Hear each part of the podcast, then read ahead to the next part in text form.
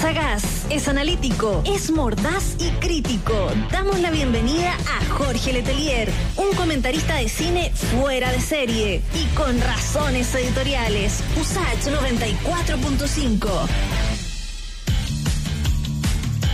Oye, 6 con 40 minutos es mordaza, gas crítico, es todo eso. Además, a veces cuentan las películas, pero bueno, igual lo queremos, como siempre, por todo lo que entrega don Jorge Leterier, ducho en las artes de todo tipo. ¿Cómo está don Giorgio? Hola, Frey, ¿cómo te va? no, Acá, puedo, oiga, estoy en la, aquí en la casa, se me cortó la luz. ¿Cómo? Acá estoy. Se cortó la luz acá en la casa, en mi casa, de, una, de un momento a otro, así que ahora estoy transmitiendo eh, por Modern. Yo pensé que con velita. También. Con.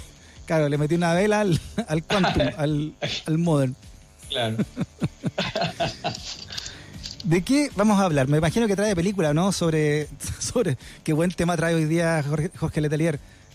Películas que abordan discusiones parlamentarias. Mire, mire que está Doc. Claro, y todo el pas y todo este, todo este, eh, este mundillo de los pasillos parlamentarios del Congreso y toda esta este, este mundo que uno lo desconoce tanto, porque si uno ha visto un poco lo que ha pasado estos días desde, desde la discusión en, el, en, el, la Cámara de Diputados, luego el Senado hoy día, y todo lo que ha ocurrido, todos estos, estos eh, supuestos eh, parlamentarios de derecha que cambian su voto en, nombre del pueblo, pero uno no sé si cree todo, pero bueno, se recibe bien.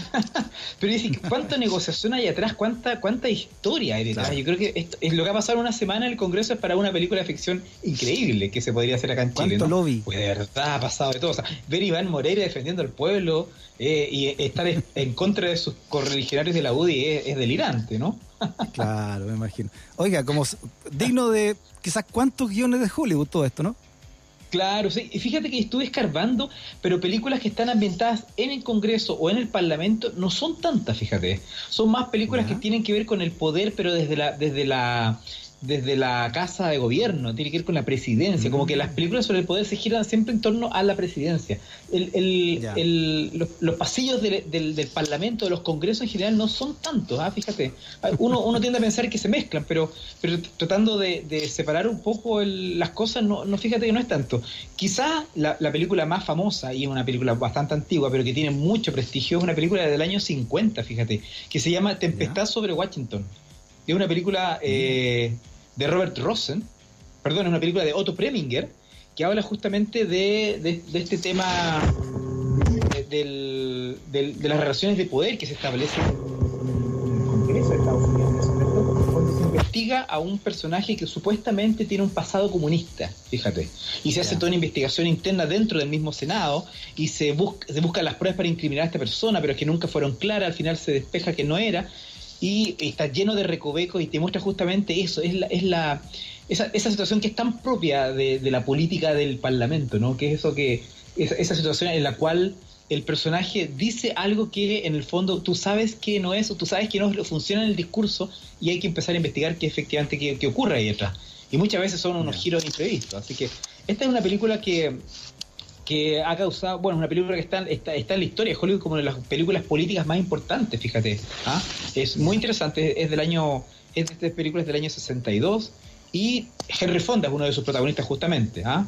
Un, un candidato, un tipo que llega para ser candidato a secretario del Senado, fíjate. Y de ahí intentan torpedearlo para, para mostrar dónde están las yayitas cosa que hemos visto, lo vemos a diario. Hoy día con las redes sociales es mucho más fácil buscar los tweets para el pasado y encontrarse con algún algún comentario eh, poco poco político, si se quiere, ¿no? Y, que puede bajar la carrera de, de, cualquier aspirante. Claro. Tempestad sobre Washington. Muy buena película, así es. Sí. y de ahí en adelante hay otras películas que hablan sobre sobre sobre este, este mundillo de los, de los congresistas especialmente. En algunos casos tienen que ver con historias reales, eh, y un poco tiene que ver con la discriminación. Por ejemplo, ¿te acuerdas de la película Milk? La película de Champagne que hacía mm, de Harvey Milk, este congresista eh, gay en San Francisco en los años 80, que entró al Parlamento defendiendo un poco eh, la reivindicación del, sector de, este, ese tiempo de la minoría sexual, ¿no? De, los gays en San Francisco. Esta película, esta película es verídica de la vida real, como dicen en el campo. Así, así, así mismito, es una película de la vida real, porque Harvey Milk existió y fue, fue el primer congresista homosexual, digamos, que llegó al Parlamento defendiendo un poco al, a este, al, sector, digamos, de, de, los gays y efectivamente eso, eso generó también una, una terrible eh, lucha intestina dentro del Congreso y efectivamente eso terminó también con, con el asesinato. Piensa tú que Harvey Milk murió asesinado en, en la vida real. Por lo tanto, esta película, que es una película que le, reportó a Champagne una nominación al Oscar, eh, es una de las buenas películas que habla también del Congreso, quizás desde un punto de vista mucho más no político, porque el tema de Harvey Milk tenía que ver evidentemente con una visión mucho más eh, desde alguien de afuera que viene, pero que es una historia de vida al final. No es una historia de un político propiamente tal, sino que es alguien que se hace político por las propias ausencia de representación eh, cívica que tiene la comunidad gay que tenía en esos años en San Francisco. Así que es, una película bien interesante también al respecto que muestra desde el, desde el lado como, desde quizás desde el punto de vista como más social, el, el, drama que tuvo Harvey Milk. Así que, pero es una buena película, yo creo que, es una película que, se sostiene bastante bien, bueno, y, el personaje y, la actuación de Champagne en quizás uno de sus mejores papeles, ¿ah? fíjate, Milk. Oiga, eh, claro, es interesante eso porque es una la que se basa en, en, alguien que tuvo que meter precisamente al sistema político para hacer los cambios que el sistema no estaba haciendo. Exacto, exacto. Y eso implicó negociar, implicó enfrentarse a un montón de senadores republicanos, me acuerdo, perdón, diputados republicanos eh, en la Cámara y efectivamente el nivel de, de, Piensa que esto era comienzo de los 80 estaba, claro, efectivamente, la comunidad gay en San Francisco estaba siendo muy fuerte, pero al mismo tiempo estaba siendo brutalmente reprimida, o sea, tenía una cultura propia, pero a nivel de representación política era, era impensable que existiera un representante, o sea, impensable. Entonces llega Milk, hace todo el camino sucio, digamos, y se enfrenta con todos estos obstáculos y logra, logra el escaño, efectivamente. Pero todo, claro, termina, termina muy mal ahí en el, en el caso de él. Fue un, fue un caso bien conocido, fíjate, el, caso de Hardy Milk. Y hay otra película que me parece también interesante de rescatar, que es una película de comienzo de los 90, que se llama El Ciudadano Bob Roberts.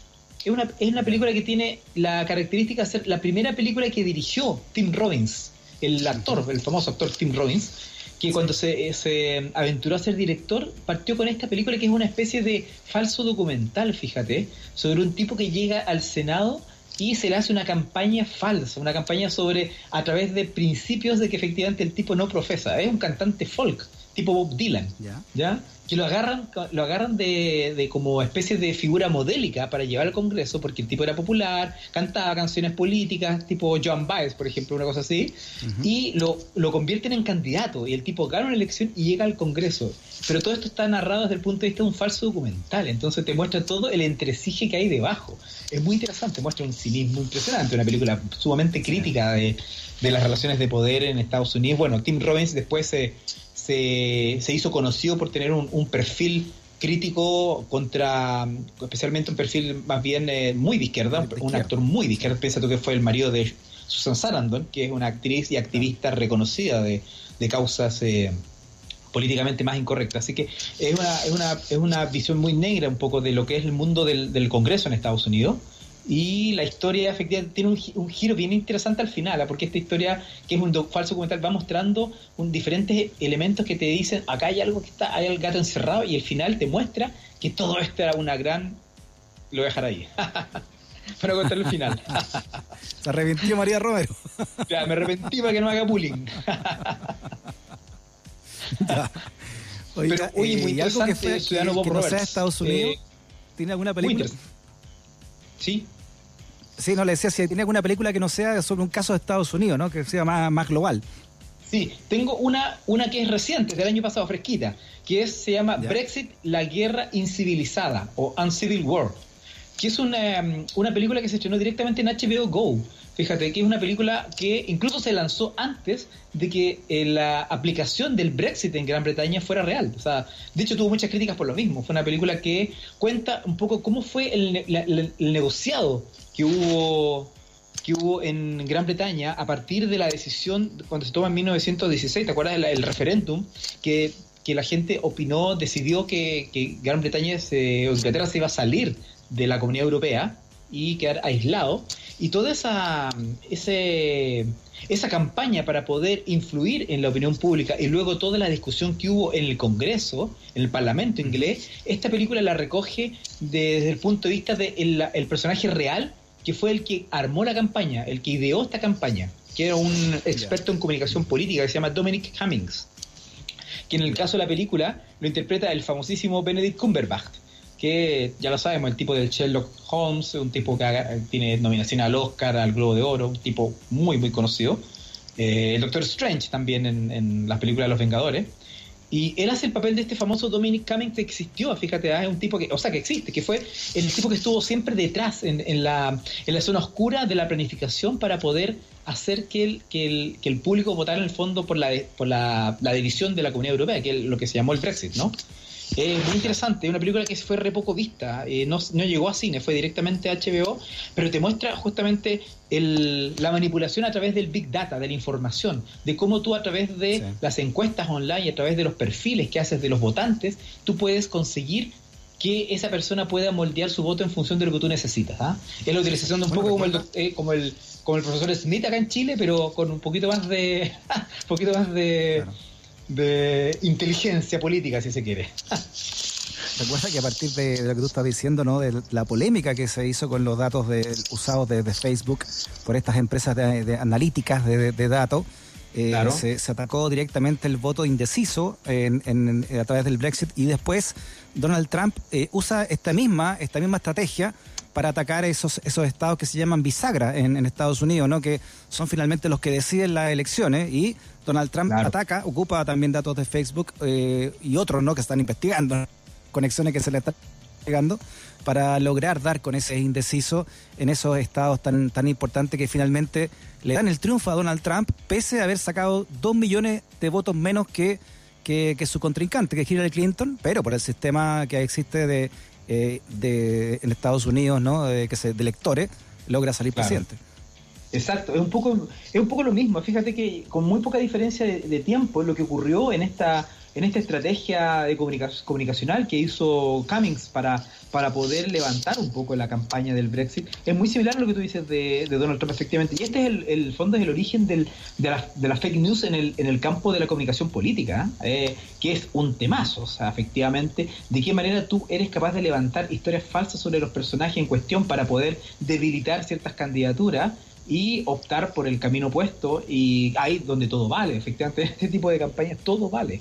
Y también lo hemos visto a nivel a nivel local, ¿eh? quizás de manera más ordinaria, pero pero se han visto un poco también ese tipo de, de, de situaciones en la cual se, se busca se enlodar con situaciones que son ajenas a lo político o de repente situaciones muy antiguas, muy pasadas, que alguien dijo algo en un momento, lo subió en Twitter y lo rescata en el momento exacto, lo convierte en una situación actual y eso va generando también la predisposición del votante. ¿eh? Eh, es, es muy interesante cómo es, esa, esa idea de comunicación política perversa, si se quiere, eh, está detrás justamente de estos dos eh, hechos que estamos hablando, el Brexit y, la campaña de Donald Trump. Interesante, además, como tú dices, es una película muy vigente, porque muy, está muy fresca todavía y trae también la controversia de Internet, quizás la primera que, habla directamente con, con la fuerza que tiene Internet y el manejo privado de datos en pro de campañas políticas. Claro, fíjate. Y fíjate que en el caso de esta película Brexit también menciona un poco lo que fue el origen de la, de la futura, en ese caso, campaña del, del primer ministro Boris Johnson también, que también uh -huh. apeló a esta estrategia de, de instalar eh, fake news en el caso de, su, de sus rivales políticos. Así que es un tema que está ahí y, y um, es interesante ver cómo, cómo eso nosotros podemos trasladarlo a la política chilena también, ¿eh? efectivamente. Como te decía, quizás no, no tiene este nivel de de sofisticación quizás todavía aún, pero sí. pero de que se da, efectivamente se da, o sea, o sea, muchísimo también, y se dio también cuando, cuando Michelle Bachelet fue presidenta también, el gobierno anterior, en el régimen anterior eh, también le dieron duro con bastantes elementos que fueron bien falsos, acuérdate que hay, hay varias cosas que, que la hoy día, que el, el, que es gobierno hoy día eh, apeló también a ese, ese, tipo de información falsa para poder... Eh, para poder desestabilizar un poco el gobierno de Bachelet en su momento. Así es.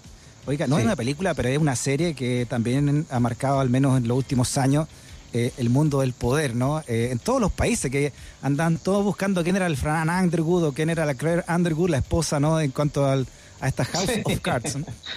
Sí. Varias, varias políticas en el mundo incluso se cortaron el pelo y, y, y tomaron el look ¿eh? derechamente de, de Claire, ¿eh? de Claire Underwood.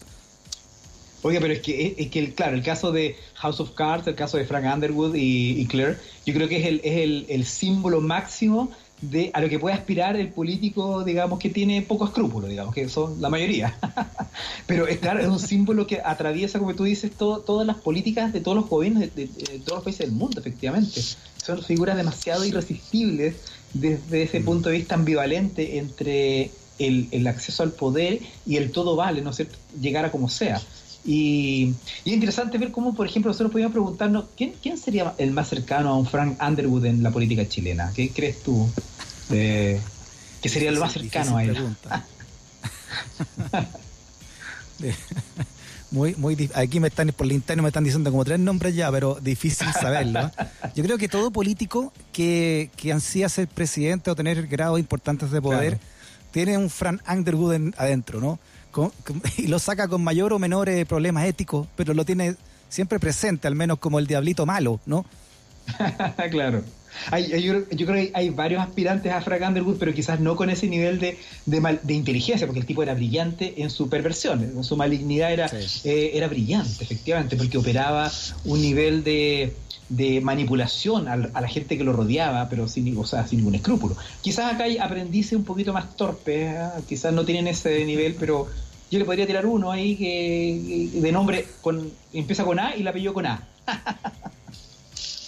A ver si se, no sé si lo puedo nombrar, pero hay uno que me suena como una, una, una, versión pobre de Frank Underwood acá en Chile. bueno, que se quedó solo en, en, los hollywoodenses. ¿Ah? Eh, que, que los hollywoodenses, digamos, para lo más malo todavía, después termina convirtiéndose en criminal eh, Frank Underwood, ¿no? En este deseo irresistible de llegar a ser presidente de la República. Así es, efectivamente. Y fíjate que a propósito de. Capaz que en una de esas está incluso. Este, este oiga, eh, en este deseo, capaz que incluso haya, se haya atrevido a robar un banco, ¿no?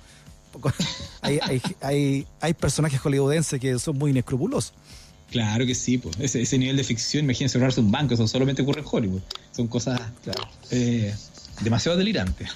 ¿Por qué es buena, por qué es buena House of Cards? ¿Por qué se convirtió, cree usted, en un referente de, de las series sobre la, las intrigas políticas? Yo creo que, fíjate que, mira, hay un punto que es bien, es bien curioso. Eh, House of Cards es, una serie que yo creo que no apela a la verosimilitud de todos los hechos que muestra.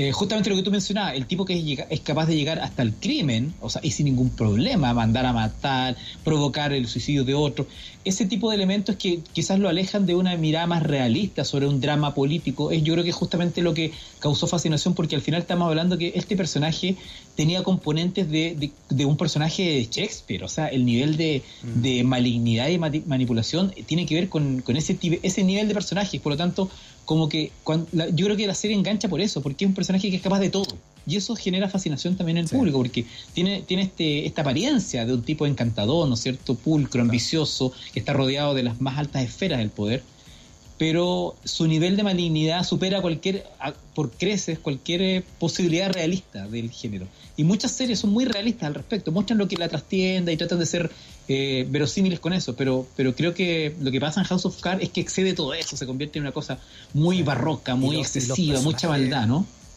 Los personajes secundarios son maravillosos y también, ojo, a la figura de Claire Underwood como la mujer, la mujer empoderada, también es muy, es muy interesante.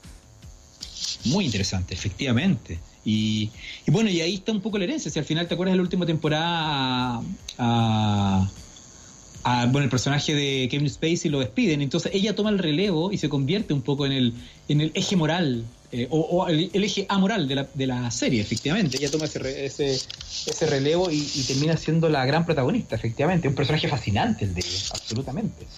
Así que yo creo que esa, razón me da la impresión de que, puede ser una, una, buena idea porque genera tanta fascinación, porque se va al chancho siempre. Una, es una serie que está siempre yéndose al extremo un poco de lo que es posible en la política real, ¿no? Esa libertad, claro, yo creo que es súper interesante de ver. Muy bien. Don Jorge Letelier, que esté muy bien, ¿ah? Abrazo grande. Gracias, Freddy. Abrazos a ti también. Nos vemos. Chao. Muy bien. Que nunca te discriminen por razones editoriales. Radio Usach 94.5, el dial de un mundo que cambia.